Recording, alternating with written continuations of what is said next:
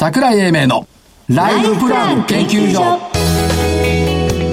この番組は証券コード3965株式会社キャピタルアセットプランニング。一般社団法人日本 IFA 協会の提供。東京証券取引所の講演でお送りします。こんにちは桜井英明ですそして日本 IFA 協会の正木明夫です。そしてアシスタントの井村美希です。よろしくお願いします、はい、今日もよろしくお願いします。今年2回目。そうですね、はい、日経金株価先週の木曜日から上がりっぱなし。うん。桜井さん目標に行き過ぎ近づいちゃいましたんだよなんだっけ？3万近づきすぎてません？241円高。そう。でも500円？2万8900円手前まであった。あと21円。そうですよね。うん。だから。2級が見えてきましたね2級じゃないでしょ。3万いや33ですね。赤い鼻緒のジョジョ入って3万見たいと待っている、はい、うん春よ来い。ですね。春よ来い。という感じですかね。だから、その中でやっぱり市場関係者結構ね、これね、抵抗してんのよね。抵抗してるあのね、あのね、強気なんだけど弱気なんだよ。どういうこと？それは、ね、いつものセオリーじゃないですか。今はね、手を出すべきじゃないとか、上がったところで買わなくても間に合うでしょうとかね。だから慰めのような言葉を言ってるんだけどさ。じゃあもう少し続きそうですね。これがいいんだよ。ね。今買わなきゃダメとか、あの方々が言い始めたら。そう。ちょっとやばいかなと。でも今は警戒した方がいいっていう時はいいんじゃない？いいですね、うんうんうん、慎重なぐらいがちょうどいいと。私ニコニコですよ。今大体あの、大まかに言うと節分店長とかいうね、はい、声が出てきてるんですけど、この間聞いてみたの、節分店長論をやってる人に、わ、うん、かりました？じゃあ節分店長の購入は3万円つけてますかね？って質問してみたんです。ね、どうだったと思う？いや、こ答えないと思う。当たり。やっぱり。はぐらかされた。はぐらかされた。はぐらかされた。うんひょっとしたら1月3万円じゃないのって言って、うん、私は言ってたこともあるんですけど、はいはい、ありそうですよね。なんかね。で、ただ、これね、すごい相場ですよ。ボリンジャーバンド。はい。プラス3シグマをほぼ超えている。うんうん、で、プラス2シグマがサポートになっている。すごいですね。で、ちなみにね、プラス2シグマの確率95.4なのね。うん。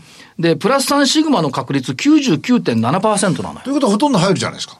ほと、入んなきゃいけないのに、これ超えちゃってんのよ。うん、ちなみに、ヒーローっていうドラマがありましたけども。キムタクのですか？そうそうそう。はい、検察が、えっ、ー、と立、立件して、起訴されて、はい、無罪になる確率は0.1%なのよ。ほう。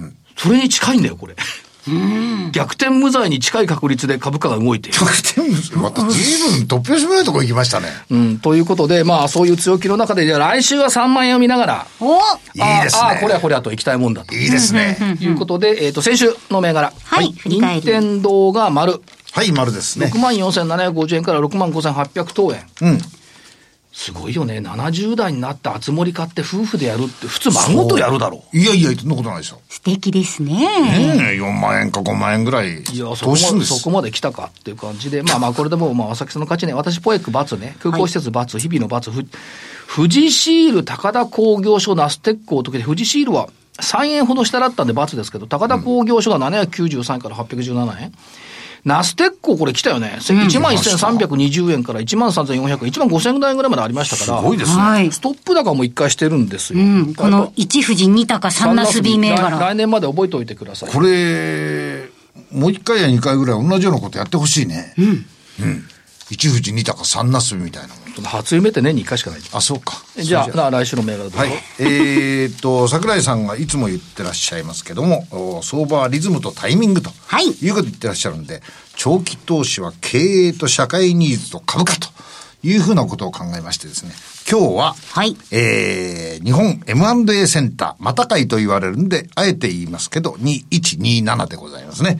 えー、社会的ニーズもこれもあると。えー、地方銀行ですとか、税理士さんと一緒に、えー、中小企業等の M&A をやってる会社。はい。ということで、まあ、社会的ニーズもあるし、えー、経営戦略もしっかりしてる。うん。株価が7090円1月の頭から、えー、1000円ほど下がってまして、6000円ちょっとになってるんですね。はい。まあ、株価的にもいいかなと思いまして、頃合いと。この銘柄にさせていただきました。はい。以上でございます。これが来週丸だったら、正木さんがリズムとタイミングをね、はい。分かってると。いや、2021年の正木さんは来てますよ。ハーモニーが分かんないんだよ。ハーモニー 私の銘柄。どうぞ、ハーモニー。玉川ホールディングス6838。はい。携帯電話の無線機とか計測器をやっているんですが、もともとはこれ玉川電子っていう会社だったんですよね。で、ファンドがあの支援に入って、余計なことやり始めちゃったんだけど、今、はい、本業が良くなってきてる 5G で、うん、携帯電話の中継機種だから。なるほど。何にも他のことやんなきゃいいなと思うのに、まあでも良くなってきてるということで、で、あと余計なこと始めたの太陽光発電やったんだけど、電力価格上がってきてるんで、うん、これも追い風だろうということですね。浜松町の会社です。うんえー、っと、文化放送のところ、横丁入っていくとあ、あ、あのあたりですか。NCN7057。はい。耐震性の強い木造建築システム。これを工務店中心に提供というところで、耐震シミュレーションとか、これ DX 絡みも入ってきてるんで、ちょっと面白そう。はい。から今日1位ストップ高した7095 MacB プラネット。うん。ハニカム展開をしているということで、これうまいことその広告効果を見ていくってこと、昨日社長とあのウェブミーティングやってたんですけども、業績すごいいいよねということと、はい、えっ、と、ヘッドウォーターズと業務提携してる。はいはいはいはい。これで、えっ、ー、と、データの解析と改善業務の AI 化を目指していくというところがありました。うん、あと、数少ないんで、あれも入れとこう、アステリア。あ、はい。まあまあまあ、あの、DX 化のトップランナーということで、先々週、あ、昨年まず来ていただきました、アステリアね。はい。それから、リズムとタイミングっていうのは、こういう時に発揮しなきゃいけない6541グレーステクノロジー。はは産業機械マニュアルの作成。正木さんの手を離れた瞬間に陽線3本だよ。ちょっと。正木さんが好きな、よく選ばれる銘柄ですね。だからね、あの、また物にはタイミングがあるということを、ね、ハーモニーはどうなりました？ハーモニー？はい。ハーモニーは先週みたいに、夢を見るとハーモニーになってくる。そういうことです初夢。まあ、任天堂についてはあれですね、あの、相場に神様はいないと思いますけども、はい、天使はいたんだね。天使の微笑みが微笑んでくれた。ああ。あつ森を夫婦でやる。ということだったと思います。で、この後、ゲストのご登場です。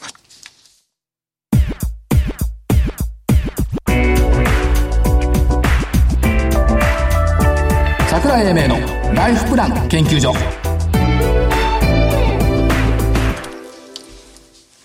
それでは本日のゲストをご紹介します株式会社テノホールディングス代表取締役池内博子さんです池内さんよろしくお願いしますはい、池内でございます。よろしくお願いいたします。お願いします。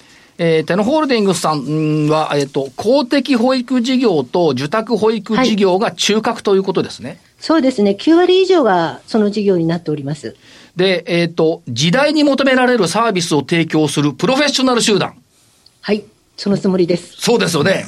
で、えっ、と、あの、訴えたいことは多分働き手にとって最も自己実現が可能な家庭総合サービスグループを目指している。はい。ということですよね。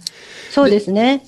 で、どうなんでしょう、その、育児、家事、介護等々を、あっても働き続けるために何が必要なのかを考えて、それを事業として提供しているっていうことですね。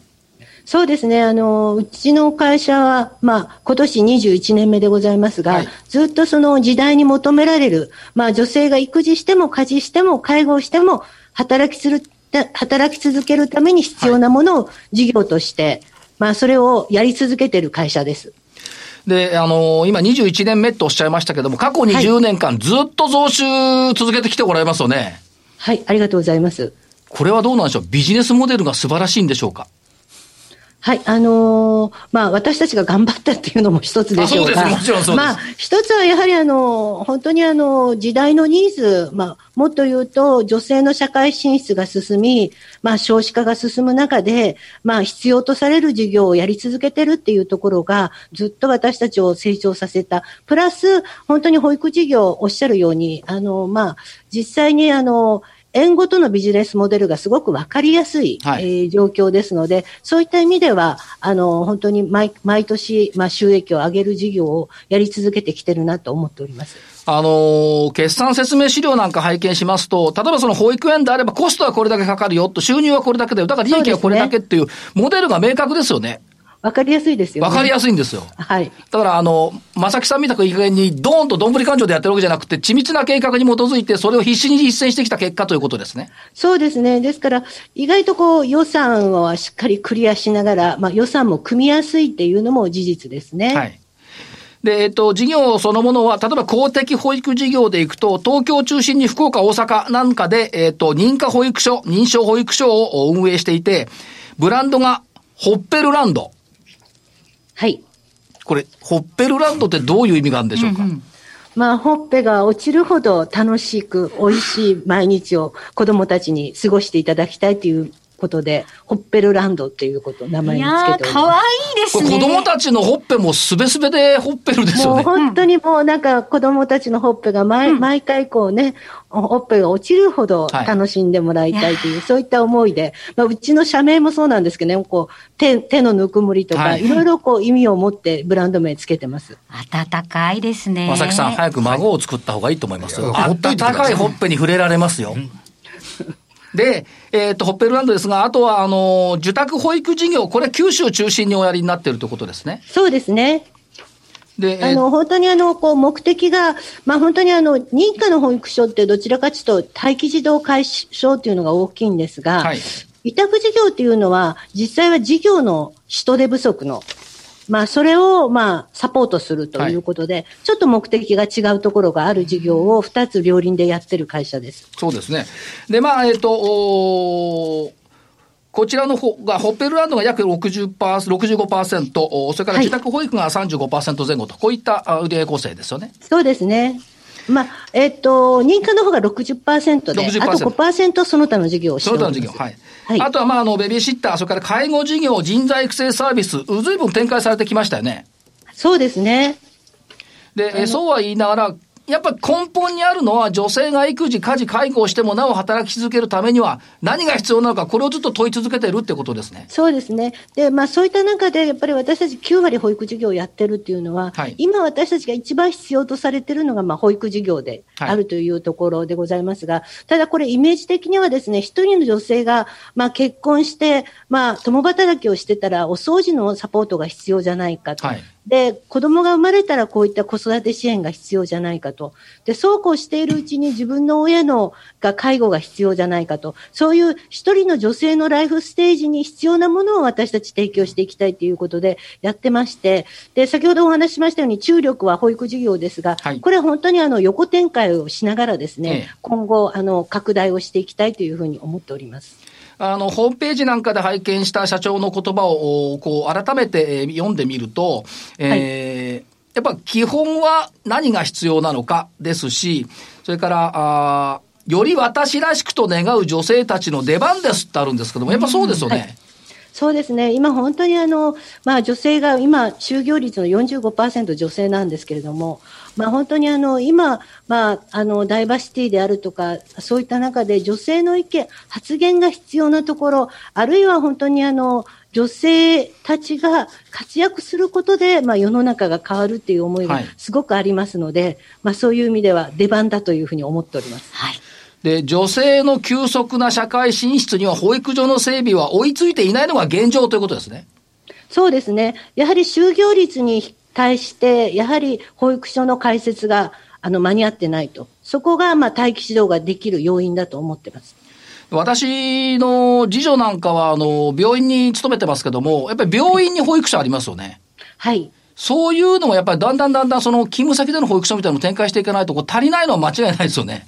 そうですね。やはりあの事業所内保育所とか本当にあの今特にコロナの中でもですね、どこもあの私どもも運営してますけれども、はい、本当に必要性感じますね。これはあの本当に働くじあの時間に労働時間に合わせてまあ、サポートできる仕組みっていうのが、事業所内保育所の強みだと思ってますので、そういう意味では必要かなと思ってますね。で、そ、それとともに、その、やっぱりその数そのものが少ないっていうことは逆に言うと、えっ、ー、と、国家としてはこれ、国家と大げさです国としてはやっぱり必要だってことですよね。そうですね。あの、実際あの、待機児童ゼロを目指してたんですが、えっ、ー、と、実質的には、まあ、えっと、ゼロにならなかったってことですね。今回、あの、2014年までにあと14万人の待機児童解消って話があります。ただ、私は一方にですね、はい、思うのは、やっぱりその、若い人、今その出産してるっていうよりも、若い人たちが将来、子供を産んでも間違いなく預けられるっていうのが一番必要だと思ってますので、はい、まず待機児童を解消した上ではですね、次のステップはやはりそこだと思うので、まだまだ保育所は必要かと思ってます。いや、必要だと思いますし、まあ、あの、昭和の正木さんとか我々みたいな親父のようにですね、いや、男働いて女性家事ってこんな時代じゃないですもんね。うん、そうですね。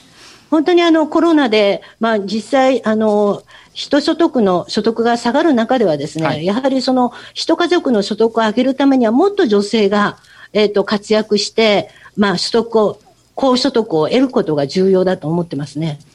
そのためには、御社がそのバックボーンとして、どんどんどんどん拡大して活躍していただくっていうのは、強いてはこれやっぱ国のためですよね。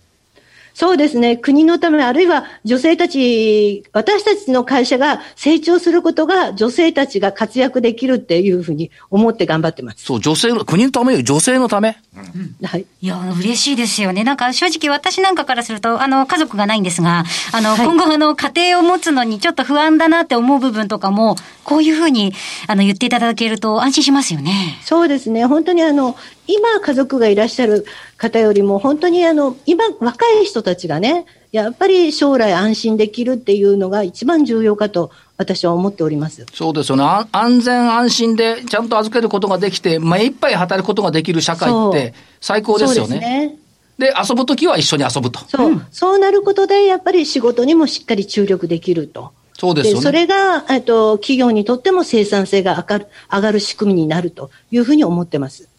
あとあの、生臭い話で業績面ですけども、はい、12月決算なんですけども、まあ見通しでいくと、えっ、ー、と、決算単値の中で見ると増収増益の見通しになってますし、第三四半期の時点で過去最高の収益を更新しているっていうことですから、これまあ、どうでしょう、コロナの影響ってそんななかったって見ていいんですか？そうですね。あの、私たちの場合は売上的な問題はなく、逆にその、まあ、あの、登園自粛要請とかがありましたので、はい、まあ、変動費の減少にはつながったのかなと思ってます。はいそのまあ、ただあの、はい、まあ、ほぼ予想通りいってるっていうところですね。なるほど。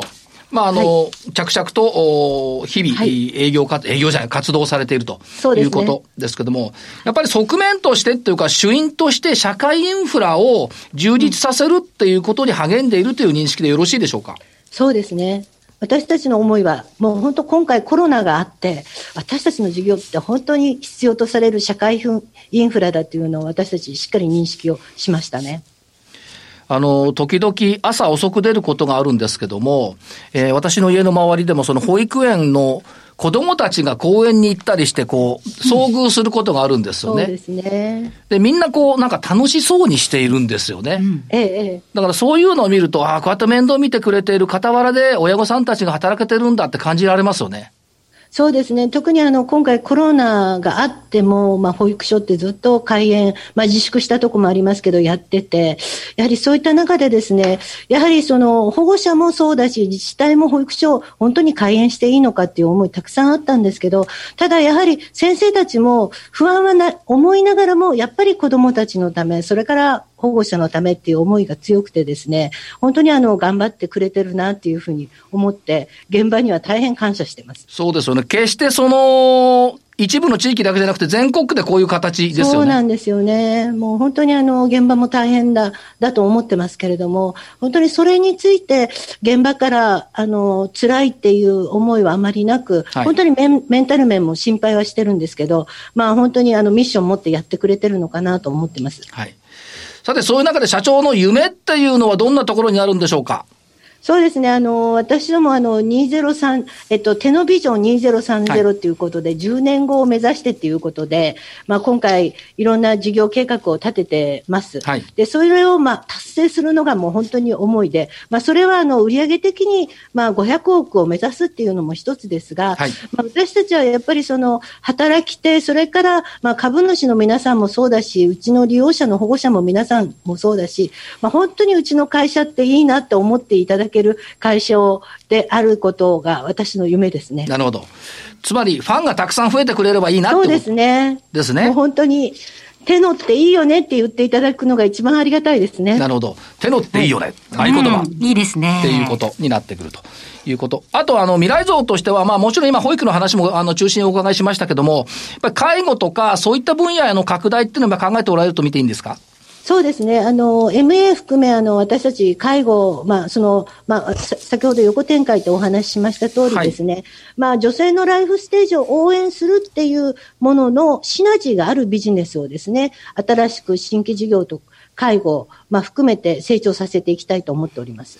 あと、あの、手のぬくもりっていうキーワードが御社の説明文の中にあるんですが、やっぱり手のぬくもりの感じられる会社っていうふうに見てよろしいでしょうか？はい、もうその通りだと思ってください。あったかいんだよ。はい。あったかいんだよ。よく伝わりました。はい。ありがとうございます。あの、たくさんの方聞いてると思いますので、社長から一言メッセージ頂戴できるとありがたいんですが。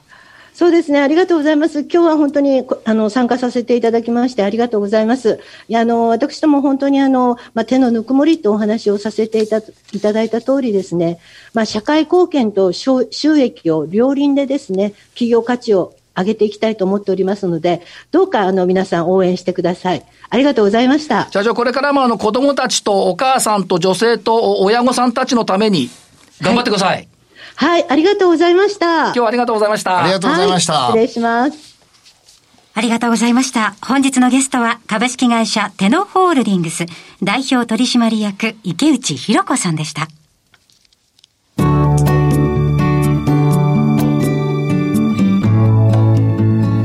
今週のライフスイート今週のライフスイートですが、12月3回は塩本さんに来ていただきまして、はいはいはい、あの、いろいろ勉強させていただきましたけど。よかったですね、いい機会で。いや、本当に。うんきっと聞いてらっしゃる方の中にも、ずっと、あの、人には言ってないけど、どっか不安だったみたいな。そうね。方多いと思うんですよ。自分がそうだから。誰でもそうですよ。うん、うん。特にお金回りのことって、自分が感じてることの不安って結構大きいんですよ。はい。うん、持ってる人は持ってるなりに、うん、持ってない人はそれなりに、いろいろと不安が多いと思いますよ。そうですよね。うん、飯村さん、どんなこと気づきました？資産が今ない人、うん、そして、えっと、将来に不安がある人が行くところだなと。あの、が、あの、行ってきますって元気よく行くところだなって思いましたね。あの、ハードル低いでしょ？意外に、うん、てっきり私は数百万円持ってないと、やっぱりそういうとこ行くのって、うん、あの、次元が違うのかなって思ってたんですよ。なんか、そんなことないですだってお金のことで、じゃあ例えば、え、こんな少額ですかって門前払いされたら恥ずかしいじゃないですか。それもないですけど。なんかでもやっぱりお金って、どこかやっぱりこう、人と話すのもタブーな気もしちゃいますし、なんかより良い未来のためにどう考えていくかってだけの話のはずなのに。そうですよね。だから飯村さんにも飯村さんなりのゴールがあり、はい、各人皆別々のゴールをお持ちなんですよ。はい、じゃあそのゴールに行く、たどり着くために、あれ行き着くためにどういうふうなことを考えて、どんなプランを立てて、はい、どういうふうな運用をして、またどんなふうに取り崩していく、うん、こういうふうなことを基本的に考えておくことが大切なことで、うんはい、事前にそれを検証する。ここのところが一番大切なことではないかなと思いますよ。はい。その備えあれば憂いなしです、うんうん、そうですよね。その検証っていうのがいわゆるあれですよね。あのデザインやゴールドがでできるそうです確率のやつですよね。そうです。まあ金融理論に基づいたあのプランがあのデザインやゴールの中に内在されてますから、はい、我々もいろんな条件を入れれば、うん、このか、このゴールは何パーセントの確率で、はい、えー、達成できそうです。あるいは達成できないとしたら、こういう方法を取れば達成できる可能性がありますというのをデータで教えてくれまして、うん、データで見せてあげられますから、はいすごく楽でしょ？はい。き、あの、見て気持ちも楽になりそうですよね。でしたと思います。はい。はい、あと学びとしては、えっと、例えば何十歳までにいくらいくら貯めますっていうのが私にとってのゴールなのかなって思ってたんですけど。ああ、違うんだね。そう。うん、なんか、あの、まずイベントをこなすことが一番だろうっていうことですし、はい、その次にあるのは、貯めたお金をどう運用して取り崩すのか。そう。なんか、目減りしていくだけじゃないんだ。いや、時間もね、目減りしていくんですけどね、うん、お金もね、ある程度目減りはするんです。だけど、それをどう自分の楽しみに置き換えていくか、はいうん、やっぱりこの辺のところが大切なことだと思いますよ。貯めるだけの人生も楽しいかもしれないけど、楽しく使う人生もいいと思いますよ。うん、なんかぼんやりですけど将来のこと考えてみて、今貯金がいくらいくら残ってるからって言って60歳ぐらいの時に、よし、じゃあ何千万円かけてここリフォームしちゃおうってやったとした時に、うんうん、実はそれやっちゃいけない手だったかもしれないわけじゃないですか。私なんて経験者ですから。あらまあ本当60歳の時はすごく不安だった。70歳を過ぎたら、だんだんだんだん不安が少なくなってきた。これ残ってる時間と、残ってるお金を比例しながら見えるんですよ。これはね、年を取るというのは必ずしも悪いことじゃないです。そうですね。でもそれはいいアドバイザーがいてこそ。まあご自身が、まあそうで、やはりあのね、こういうことがもしできるとしたら、やはりそのアドバイザー、第三者にきちんと相談をしてはい、実施されるべきだと僕は思いますね。いや、本当に学びがありました。ありがとうございました。ぜひリスナーの皆さんもご質問等々ありましたら番組宛てに送ってください。えー以上、今週のライフスイートでした。それではここでお知らせです。株式会社キャピタルアセットプランニングは金融機関に最先端のシステムを提供しております。証券コードは3965-39老後。フィンテックにより日本人の豊かな老後と円滑な相続、事業承継を創造することをミッションとしております。国内42社の生命保険会社のうち2社に1社が当社のシステムを利用し、政府の設計から申し込み、契約締結に至る政府販売プロセスをペーパーレスにより実現しております。また、障害資金繰りをスマホで予想するライフプランアプリ、資産家向け相続財産承継システムを開発提供しております。証券コード3965-39老後。キャピタルアセットプランニングは、フィンテックによって人生100年時代の豊かな老後を実現いたします。資産運用の目標設定は人それぞれにより異なります。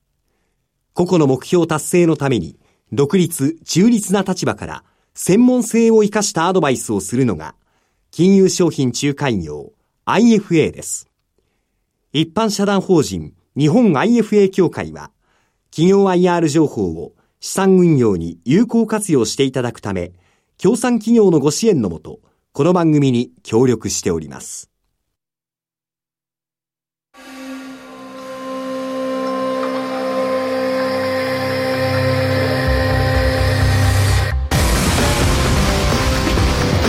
桜英明のライフプラン研究所この番組は、証券コード3965株式会社キャピタルアセットプランニング一般社団法人日本 IFA 協会の提供、東京証券取引所の講演でお送りしました。なお、この番組は、投資、その他の行動を勧誘するものではありません。投資にかかる最終決定は、ご自身の判断で行っていただきますようお願いいたします。あっという間に。はい。そうですね。しかし女性の活躍を応援してくれる会社ってのはやっぱりいいな。いや、本当に私が応援したくなりました。会社をもう素敵だなと思って。この国の未来未来は明日にある。あそこにある。そう思いますね み。たいな感じがありますね。で、この国の未来と全く関係ない。え？できましたはい。2021年男前カレンダー。てってれこれ何年目だろう？これ4年目か5年目になると思うんですよ。そうですね。桜井英明の相場予見。得意日付。き、ということで、えー、と販売を一応しております。ーはい。必要な方はアイロゴスという会社に、はい。英明 .tv のところに、えーホームページ見ていただければ、これちゃんとあの今日なんかぴったり合ってるのよ。はい。11月1月14日。1年で最も上昇しやすい日、バッチシですね。